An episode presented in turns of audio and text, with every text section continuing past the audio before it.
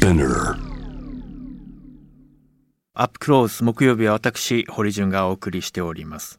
さあ今夜は木曜日の恒例企画作家の古谷恒平さんに今月のトピックを切っていただく月一古谷恒平えー、ご自宅とつながっています。古谷さんこんばんは、はい、どうも。あ、どうもこんばんは、古谷です。あー堀ですよろしくお願いします。ねえ。いや、えーあのーもう早速ですが今日もたくさんあるので参りましょうか、よろしくお願いします。2よろしくお願いします。月のトピック個人的にはどうですか古谷さんは？2月の、あ、個人的なトピックですか？はい。いや、個人的には、あの、車が修理から戻ってきて嬉しかったですね。よかった。結構あれですか？あの、はい。入ってたんですか？車庫には。というかいや、もうね、あの、僕ね、ボロッボロの、えボルボの V70 っての乗ってるんですよ。えうんあの箱型のやつですよねそう、スウェーデンの。で、ねあの、それが、うん今、お国から部品を取り寄せないといけないぐらい壊れちゃってて、うーそれでんスウェーデンから取り寄せたらしいんですよね。高かったでしょあ、でも15万ぐらいでした。ういやうーんあの、もともとが安いので、中古なんでう。ーんでも大事に乗ってるんですもんね、古い車を安く大事に乗るのが僕の流儀ですから、ああはい。僕も好きです、あの、ボルボのね、格好はね、いいですよね。でも今はもう、ちょっとね、今の形は丸くて、うんうん。V70 はもう昔のタイプなうんなんですよね。でも僕は V70 が一番好きです。ありがとうございます。ボルボの方聞いてたら喜ぶんじゃないですか。さて何代目かな？ああ、?3 代目ぐらいですかね。ね。はい。さて、今月の主なトピック、私の方からご紹介しましょう。はい。まず、愛知県知事リコール、えー署名偽造の疑いで強制捜査です。はいそして、えー不要不急の夜遊び議員、議員辞職や離党相次ぐ。えー冒頭からお伝えし,、ま、していますが、クーデターに抗議するミャンマー市民に対して軍が水平射撃、死者も出ています。えー東京オリパラ組織委員会の会長人事、揉めました。クラブハウス、日本で突然のブーム。そして余震です。福島、宮城で震度6強、東日本大震災から10年、震度6強の地震に揺られて、あの日を思い出した方も多かったと思います。亡くなった方も出てしまいました。そして、菅総理の息子から接待、総務省の職員が11名処分。大坂なおみさん、全豪優勝と、四大大会通算4勝と。そして NASA の探査機が火星に到着。うん。まさに映画さながらの映像、そして音声も送られてきました。はい。さあ、いろいろありましたが、どのニュースが気になりましたか？そうですね。まあ、コーナーを2つ選びますが、最初はやっぱりですね、愛知県の大村知事のリコール署名偽造問題、これをやりたいなと思ってます。実とリスナーの皆さんからもいただいておりまして、ラジオネーム疑心暗鬼さん、ええ愛知県知事リコールの署名不正問題、ぜひ古谷さんのご意見を聞きたい。民主主義を揺るがす重大な問題だ。うん。はい。えそして、まあ、その他はね、やはりミュラー13さんからは、内閣府広報官の接待報道、えー菅総理大臣ご長男による総務省官僚への高額接待、グリーンアースさん、はい。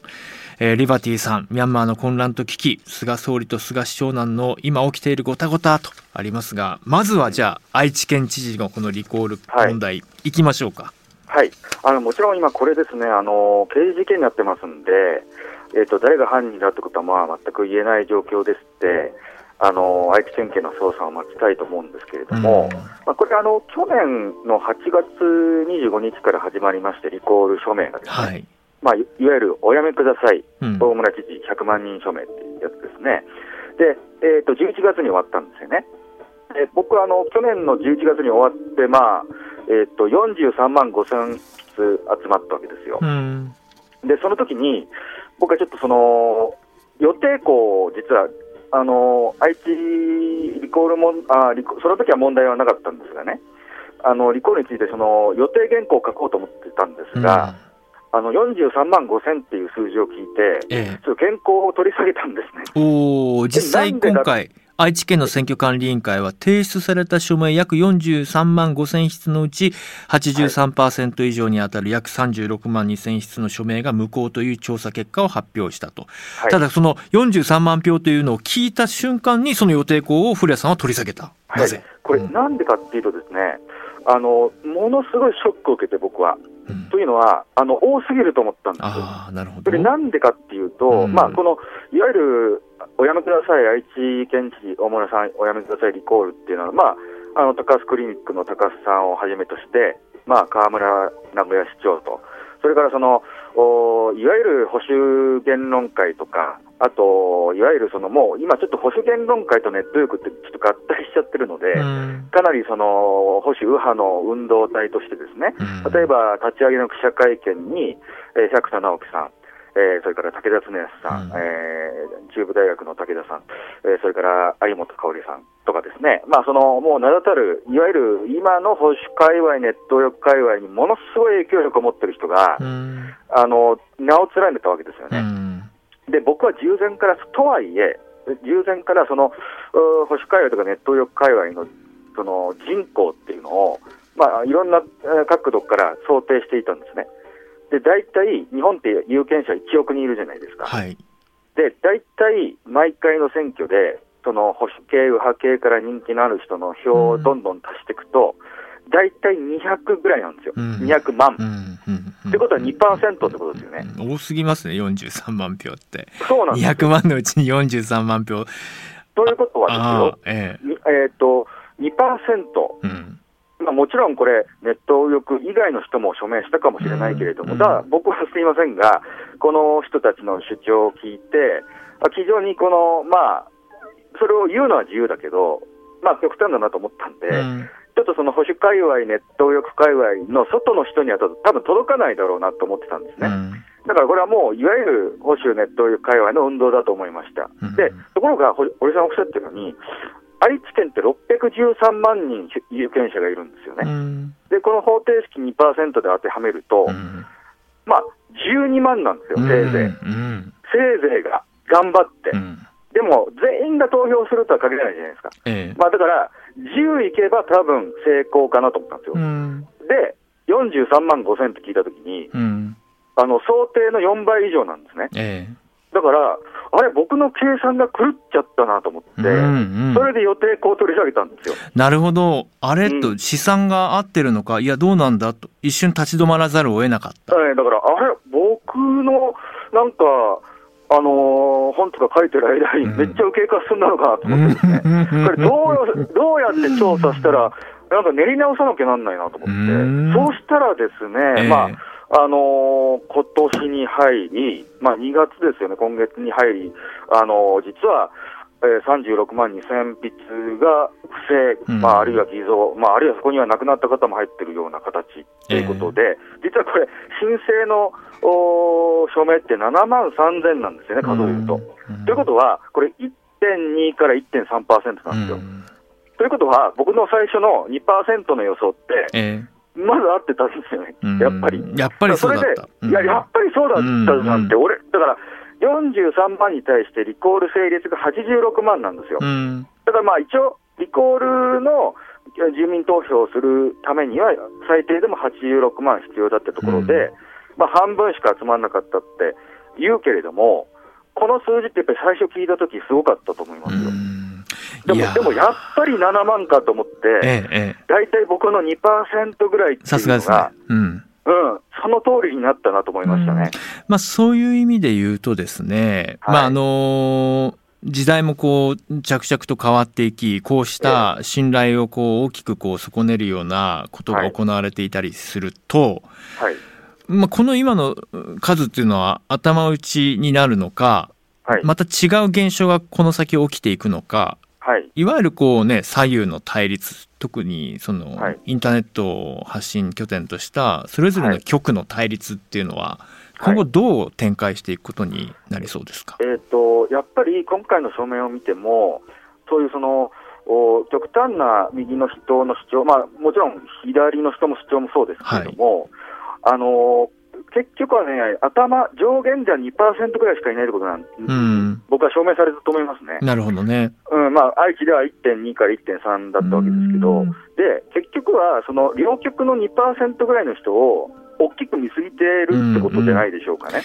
そうですね。うん。だから、まあ、この、今回の刑事事件、どういう展開を迎えるのか、全く分かりませんし、はい、誰がね、あ指示したとかっていうのは今分かりませんけれども、うん、少なくともやっぱりその、例えばこれ、なんで彼らがこれをやるかって言ったら、まあね、津田さんとかが主催された表現の、俗表現の不自由展、えー、愛知トリエンナーレですね、その中で、実はそのワック社が、この愛知のテドテドロスって、まあ、大村さんのことなんですけれども、はい、その特別本を出したんですよ、うん、去年の11月に。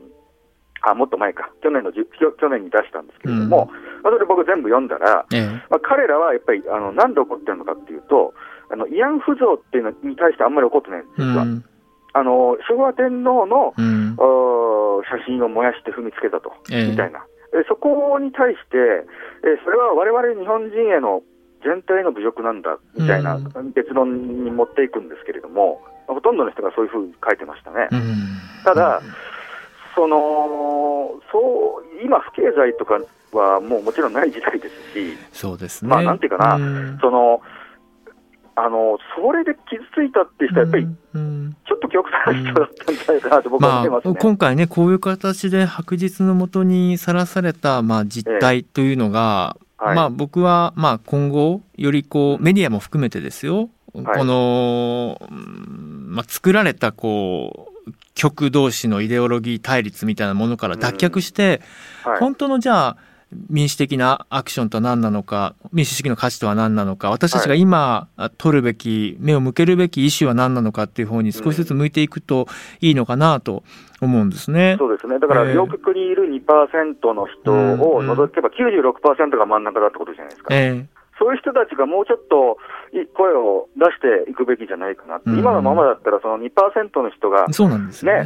不正をやっちゃって、うん4倍にも5倍にも見えるかもしれない、これ、もし不正が分かんなかったら、でも、リコールは成立してないにしろ、うん、やっぱり愛知県で43万人、いるんだこれに賛同する人がいるんだと、ね、それなりの影響を与える事象として発信されますもんね。ということは、あの愛知県の中でやっぱり7%ぐらいいるんだってことになっちゃうんですよ。えーそうするとやっぱり1割としてしては、やっぱりそれ無視できないじゃないですか。いや、僕ね、今回、まあ、その間に、まあ、いわゆる代理店というか、あこの仕事を請け負っている、うん、業者がいて、はい、そしてまあそれをでね招集かけられた方がまあアルバイトでこう書いてると。しかもその、はい、どうやらあのいろんな証言を突合するともう亡くなった人さええー、かつての別のリコール運動にも関わってない人の名前さえ、え入っていた。一体どこからの名簿なんだ？こういうことが、まあ、ある意味こう、はい、なんだろう、そこにこう参画する、まあ、業者さんなり、そこにこう、自分がやっている行為が一体何なのかということも、まあ、うすうす気づいてなのか、はい、そこにこう参画してくる状況っていうのは一体何がこう背景にあるのかな、何がそこが抜けてしまったのかな？明らかにこれ、きちんとしたルールに基づいて行われるリコール運動なわけじゃないですか。はい、そうですね。うん、はい。だから、あのイコール請求っていう民主主義の道具を使いながら、うん、一方で民主主義を踏みにじってたっていう話なので、で多分その請け負った会社も、これが何なのかっていうことは分かるはずですよね、だって、その添付されてるんですから、そのなんていうか、おやめください会の。うん、まあ、だから誰が犯人とは今の時点では言えないけれども、それは分かってたとは思いますよね。うん、ありがとうございます。あの、リスナーの皆さんからは、一方で、はい、まあ、これも政治と金、権力、癒着、まあ、様々なあ論点がありますが、内閣府広報官の接待報道、はい、そして総務官僚と、まあ、菅総理の息子さんが所属する企業が接待した問題、はいうん、さあ、これに関してはどのようなご意見をお持ちですか？いや、それはもう言語道断ですよね。言語道断。あの、うん、例えば、これは民が官を接待した話ですけれども、はい、民と民の間でも、大体その7年ぐらいの接待を受けるってことはどういうことかって分かりますよね。うんそれは人心があるんですよ、そうですね、接待する側がね。受ける側も、まあ、そういう下心があるなって分かるわけですね。うん、まあ、そういう感覚が、まあ、当然あったはずなので、まあ、故意犯かなと思います。うん、ただし、僕ね、あのー、なんかちょっとやっぱり、あの贈収賄とか接待とかっていうのが、あのー、いいって言ってるわけじゃないんだけど、うん、みっちいなと思って、うん。あのはっきり言って、田中角栄の時代のロッキードとか、えー、佐川急便事件って、奥の金が動いたわけじゃないですか。うん、で、今回7万4000円と言われてますよね。え一人当たりでしょ、うんですけど、まあ、それがいいとか悪いとかじゃないんですけそど。の額で抱き込まれるんでしょうかそ実際にはわからないけどまだ。うん。7万円で、うん。その、おっしゃった通り抱き込まれるって、その、僕うんなんかすっごい賠償でね、うん。支障だなって、ど、ど なんか、うん。1億バーンと渡されて、ええ。1億相当のものを渡されて、なんか心が動いちゃったの。僕わかるんですけど、その、公務員の方の側も、7万円うん。だったら蹴ればいいじゃんっていうかね、まあ、だから、ない。今回の場合は、まあ、これはあの、国会での答弁では、基本的に総理の息子が関わっていたとしても、えーはい何かがこれで変わったわけではないというのが、まあ、公式見解になっていますが、いやいやいやというツッコミがありますよね。で、一方で金額ではなくて、やっぱり総理の息子っていうこのご意向。やっぱりこう、現政権は、やはり人事を非常にこう、強化してきたということで、はい。僕はあの官僚のね、総務官僚の皆さんとも以前お会いしてお話伺ったことがありますけれども、まあ、はい。現場の誠実な放送関係のことを取り仕切っている改革派の職員の皆さん大勢いるんですよ。はい。ああしましょう、こうしましょうって。うんうん。でも一方で、上に行けば行くほど、総理官邸の意向が、やはりこうはい。聞きやすいのか、そうした人事に怯えてなのか、これは分かりません。もう、ぜひ表に出て、今回名前が挙がった官僚の皆さん、ご自身の口で説明していただきたいと思いますよ。本当に。ねね。えーそれから日本の放送行政っていうのは、まあ、新規参入が非常に難しいと、おっしゃるとり。まあ、そういうところも関係していると思いますね。そうなんです。ブーメランのだからこういようにう忖度とかが起こるわけでしょ？そうなんですよ。一言じゃないと思ってます。うん。はい。ありがとうございます。さて、はいもう一つ参りましょう。短く、えーいきましょうか。お話ししたいテーマ、こちらです。ドンえークラブハウス、日本で突然のブーム。はい、アメリカ企業が開発をして、現地はでい2020年4月にサービスを開始した招待制の音声 SN クラブハウス、先月はい1月23日から日本でもベータ版ところがこれが iOS、はい。つまり iPhone でしか、まあ、あのまだダウンロードできないアプリだということとはい招待制だということでえ火がつきまして人気タレンタークリエ、えータレントやクリエイター有名企業家などをはじめ一般の方なども自分たちでトークテーマを掲げて会話を交わしっていう、まあ、この構造がある意味こうゆ歪んでるっていうかあの あれなんですよね。い。わゆるあのはい。ディスコのお立ち台に立って そのはいお立ち台のおに上がるためにみんながこう見守ってるような状況で、うん。うん、なんかまあそういうこう関係をまあ良しとするのかどうかとかいろいろ議論もありました。そしてこう、古谷さんは iPhone はい。ユーザーですか、Android ユーザーですか、今回ですね、ツイッターでもはい。ジャムザワールドアンケートを取っておりまして、あはい。えーあなたが使っているスマートフォンは iPhone 派57.4%、Android 派おあじゃ40.1%、あガラケー派結構です2.6%ということで、うんうんうんえー J-Wave リスナーの皆さんでは iPhone が少し多いというような状況で、うんうんですが、全般的に見ると Android ユーザー多いんですよね。うん。ど。まだまだってことですよね。はい、で今月8日は中国でクラブハウスが使えなくなるなど、はいはいまあ、こういうものもありました。さあはい。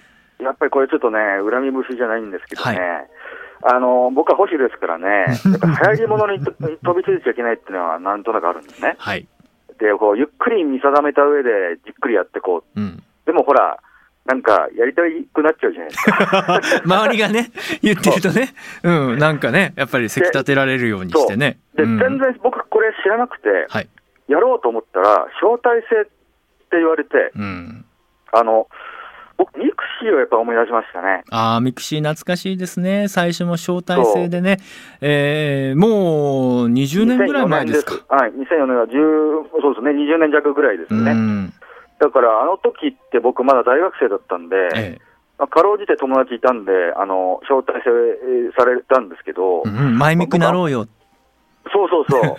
ああ、懐かしいですね。赤い文字でね。紹介文書いたよあったあった。他己紹介なんですよね、 mixi はね。そうそうそうそううん誰かがあの書いてくれるんですよ。そうなんですよね。だから僕はもう大学生じゃないし、うんあんまり、うん、人、家に引きこもってるし、っていうのがあって、まあ、それはでもまあ、なんとか、堀さんに頼めば招待してくれるだろうとは思ってましたけれども、ただしね、二つ目の、やっぱりこの、あの技術力技術的格差っていうかね、ええ障壁がある。僕、あの、アンドロイドなんですね。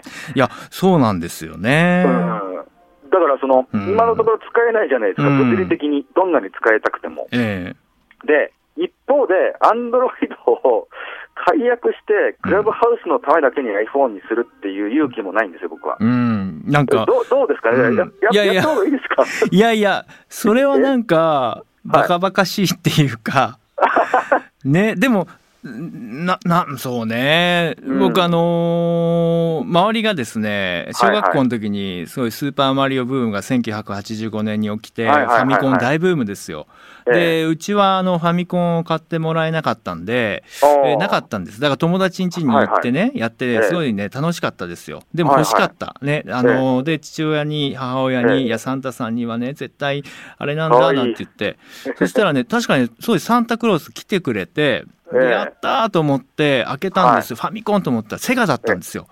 あなるほど。うん。なんかね、互換性がなくて、周りのみんなと。僕だけ一人、むちゃくちゃ渋いビジュアルのロードランナーやってました。だからなんとなく、アンドロイドと iPhone の、このね、そのインフラの違いによるね、その、はいはいはいうん僕はまあ今回たまたまあ iPhone でしたから、はいなんとなくマジョリティっぽいね、このクラブハウスの問題についてのマジョリティっぽいところにいましたけど、はい。それはなんかどうなんでしょうね。いや、だから僕、あの、今ちょっと密かに考えてるのは、はい。携帯なくさねえかなと思って。おというの？は え？といういや、やりたいんでしょじゃあ。いや、違う違う。いや、え？それはちょっと僕、保守としてはできないんで。いや、さっきからにじみ出てますけど。いや、あの、でも、もしなくしたら、ほら、買い替えないといけないじゃうないですか。ん。その時に、まあ、あえて iPhone 買い替えるのはいいんですけど、ええ、え今の使ってる iPhone を残地してまでうん買い替えることはちょっと僕はできないんですね。んだ。からちょっとどっか俺、なんかうん携帯とかなくさねえかなと思って 古谷さん、さっき散々あなたは、私は大切に車を乗っているんですというお話を。いや、こればっかりはね、人間っていうのはね、やっぱりこう、張り物っていうのはね、ねあの、警戒しなきゃなんないんですよえ。うんやっ。ぱり、あの、急激に流行るものは急激に捨てれると僕は思ってますから。そうですね。でもね、これ、なんか、聞きたくなる気はするんだよな。だから、今、携帯が壊れるか、ええ。なくすのを待ってる状況。最近はあのーこのクラブハウスが一時の熱狂が下火になってきて、まあ、あ落ち着いた状況になっていますと。はい、ただアンドロイドユーザーの皆さんがあのはい。使えるようになったタイミングで、また、はい。まあ、第3波ぐらいが来るんじゃないかというふうな、うんあーものも、ことを言う方もいらっしゃいますが、すでにあの、うん。写真の共有はい。アプリのディスポというアプリがちょっと今話題になっていて、ディスポ。ディスポ、DISPO、ディスポ。で、これも招待制の写真アプリなんですけど、あの、はい。デザインが、あの、いわゆる昔のうん簡易のインスタントカメラのような、あへの、ー画面になっていて、パシって撮ると、あの、うんうん翌朝9時まで、この写真がカメラロールで現像されないんですよ。ほう。うん、っていう、まあ、謎に、まあ、あの、昔のアナログ感とデジタル感を融合させたアプリが今、今度そっちに人気が集まってきたなんていうことで、で、これは多分 iPhone だけじゃなくてもいけると思うんですよね。ああ、でも俺ね、イうんンスタ始めた時に、うん。もう旗と止まった時に、終わってしまったんですよ、更新が。うん。だって僕、その、彩りのある生活してないんで、ええインスタ映えとかの生活がしてないんで、映すものがないんですよね。そうですか？うん、だから、うんそっちのそのディスポは無理ですね、僕もね。うん。古谷さん、そういう意味、そういう意味で言うとね、先ほどのお話の流れで言うと、ええニュースの一つとして、はい、孤立、孤独の担当を置きましたよね、政府が。はい、はい、はい。ニューストピックとしてありましたね、今週ね。はい、はい、はい。で、イギリスでは2018年からうん。孤立孤独担当大臣を置いて、ええ。そしてまあ今あ若い世代の自殺対策であったりとか、まあ、はい。そのメンタルヘルスのケアだったりとか経済政策というのをやっていこうと、ではい。孤独に関しての独自の指標を作っていこうという、まあ、国民民主党とかがあの、まあ、あのこれを今までまあ提唱してきた、まあ、はい。そしてまあ今回、えー政府がこれを取り入れたということですが、ええ。どうですか？この孤独や孤立に対しての対策？あの、うん。本人が人とつながりたいって思っていてできないんだったら、そういう支援は必要だと思うんですけど、うん。え世の中にい一定程度、僕みたいに、いわゆるそのここって言ったら非常にかっこよく言ってますけど、ここを好む人もいるんですよね。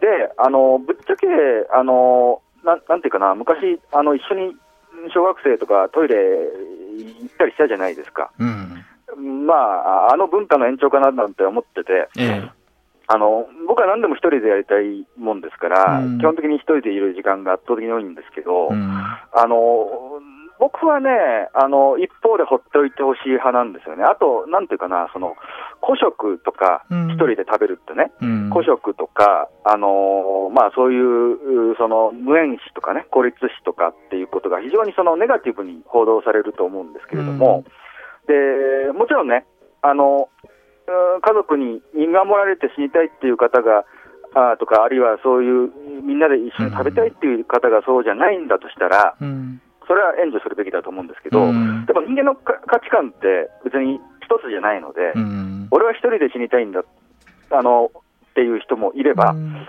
え一人で食いたいんだっていう人もいれば、うん。それがそれが幸せだっていう人もいると思うんですよね。うん。だからなんか政府とかが、その、うん。お孤立は悪だっていう図式で支援するべきではないですね。そうですね。確かにその孤立っていう概念の中で考えるよりかは、具体的に、じゃあその経済的状況はどうなんだろうかとか、はい。まあその健康状態心身ともにどうなのかっていうことをある意味こう、はい。きちんとこう掘り起こしていけるようなそういう仕組み作りにつながっていくのかなっていうのは今聞いてて思いましたね。具体的なニーズがじゃあ何なのかっていうことをうきちんと把握できてるのか、まあ、今回その、まあ、菅政権今後どうなるかわからないですけれども、ええデジタル庁をはじめ新しいまあ技術を使って、まあ、その日本のまあある意味改革を進めていくんだと言ってますが、うん。どうもその本当にこう市民国民のですねそうしたこうコンディションをちゃんと把握するためのデジタルなのかとかはい。なんかねそういうところがまだ全く見えないなと。なんか、あの、ハンコ廃止もそうでしたけど、ええなんかこの、要するに構造改革みたいなこと言ったわけですよね。うん。で、デジタル化を進めると。で、そのデジタル行政とか、あのデジタル政府みたいなのはいいと思うんですけど、えあのー僕はね、何でもかんでもデジタルにしてえ、うん。合理的にして、うん。えー究極の生産性向上みたいなことを今、みんな言ってるんですけど、はい、それは僕は保守の観点からして全く反対ですね。それは伺いたいですね。どういうことええですか、あの保守の保守っていうのはもう繰り返しますけど、あのゆっくりと物事を伝統に沿って、うん。あの向上させていくという考え方なんで、ええ。基本的に世の中の急激な変化っていうのを嫌うんですよ。うん。で、それは失敗しますっていう話。うん。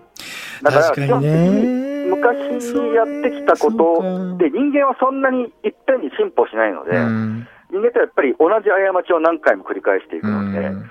新しい改革とかね、新しい技術ってきたらみんなバーってくるじゃないですか。うん。でも結局は、過去何度失敗してきました、我々は、うん。改革という名のもので。うん。っていうことを見たときに、保守主義っていうのはやっぱり、あ改革っていうよりも、ええ。まあ、これまでの歴史とか、えー人間のダメさ加減っていうことを、もうちょっと重視して、もうちょっとゆっくり行こうぜっていう感じの思想なんですけれども。確かにあのコロナ対応をめぐっても例えばワクチンの接種、はい。あのまあじ実を言うとファイザーときちんとしたこうはい長期的な視点に立った契約というのはまだ結ばれていなくてはい。今後具体的にいつどれぐらいちゃんと来るのかっていう確約が取れていない中、まあ、はいワクチン担当大臣も、まあ、情報が入り次第速やかにお伝えしますという表現にとどめてますよね。そういう議論の中で、はい本来2回接種が推奨されているものをもう1回でいいんじゃないかっていうこう議論も出てきた。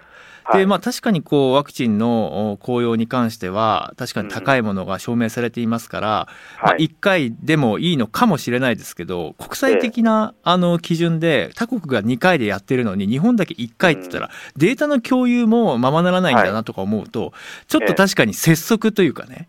そうなんいやですね。保守だと思ってるんです自民党政権って。でも違うんだよなって。本来のじゃあ保守ってまさにこう国民の命健康を預かるところの保守政権はええ。非常にこう丁寧な丁寧な、あのー政策遂行をやってほしいなって思うんですけどね。皮肉なことに、うん。今、本当の意味でのそういう意味での保守って、共産党とかになっちゃうかもしれないですね。いやー革新でしょ？もともとだって。昔はね、革新と言いましたけれども、だからあの、そもそもコロナワクチンって、本当はもう10年ぐらい、なんかのワクチンって10年ぐらい治験をしないといけないんだけれども、えーこういう給与を作ったと、うん。でまあ、副副反応とかね、副作用が心配されてるじゃないですか、はい。で我々がか科学でそれを説得するわけですよ。え副反応っていうのは10万人に対してうん。何人かしか起こらない、えでも人間の感情ってそうじゃなくて、えはい。あの確率じゃないんですよね。うん。だって副反応を起こして、例えば熱が出ましたっていう人からすればね、その人にとっては100%なんで、うん。それが0.01%っていくら科学で説得されても、うん。あ他の病気だってそうですよ。うん。10万人に対して、例えば1人しかかあの、うんかからない病気、普通はあの可能性的には低いけど、かかった人には100%の人生でしょ。うんだからそういう、んこの人間の機微を忘れている気がするな。そうね。あの、市場原理に委ねるとどうしても合理化、効率化、それによって判断されるけれども、じゃあ誰がケアするのかって言ったときに、それは実は一方で政治がそう、数字じゃない、効率じゃない。うん私たちは一人、一人が国民なんだ。その人たちの権利を守るのが役割なんだと言って、そこに目を向けるべきだなというのは今、古谷さんの解説を聞いていて、はい。腑に落ちました。ありがとうございます。転校したくなってきますね、だんだんね。あ ありがとうございます。あもうあっという間にお時間です。あ、本当ですか？はいいやいやいやいやえー、月一古谷恒平、今月はここまでです。はい。ありがとうございます携帯を起こして、いやいやいや大事に使って大事に使って。次回は3月25日にご登場です。それまで古谷さん、お元気で。堀潤です。さあ、月一古谷恒平。あのー個人的には、あのー最後の下りの語りが、いろいろこう考えさせられたなと思っています。皆さんどうでしたか？というのが、ね、僕はあのー思考がリベラルなので、どちらかというと、過去のしがらみであったりとか、過去の何かにとらわれて、えー身動きが取れなくなる、あの、スピード感が鈍るんだったら、えー先に自分でルールを作って、自分で、まあ、走りながら道路を作っていけばいいじゃないかっていう、まあ、そういう思考なんですよね。だからまあ、僕自身自分の人生を振り返った時に、まあ、ここまでやってこれたのかなって思いもあるんですよ。うん。そこはもう、うん、先にやった方がいいと。やってみて後から修正すればいいじゃないかっていうね。うん。で、そのどちらかというと保守点検よりも作るんだという。で、今でもやはりその忘れられないのがですね、あの、局員時代に、まあ、災害報道をめぐってですね、やはりあの、すごく慎重な姿勢だったんですね。で、その時に、あの、まあ、局の上層部の人がニュースセンターの中で、まあ、我々がやることは、えーまあ、今あるね、ものを安全に、えーそして安心して見られるようにするのが役割だっていうふうに言ってたんですよね。で当時の僕は、まあ、その現場の本当にこう、様々な声を聞いて帰ってきてますから、堀さんあれも伝えて、これも伝えて、これをなんで言ってくれないの？まだ明らかになってないけど、こんなことが今現場で起きてるのよ。なんで伝えてくれないの？マスメディアは？っていうふうにずっと言われてきたので、伝えなきゃ伝えなきゃと思って、より速報性の高い SNS を活用して、あのまあ、個人の裁量で出せる範囲でどんどん出していこうって言ってて、だからその時その上層部の方のアナウンスの、うん、まさにいや、我々はこの情報を守る側なんだってね、保守して点検して出すんだって。それすごくね、当時もどかしかったんですよ。うん。いや、当時あのそうね、鉄道関係の業界から送り込まれた会長だったので、いや、それはインフラ企業のやることでしょうって確か思いましたよ。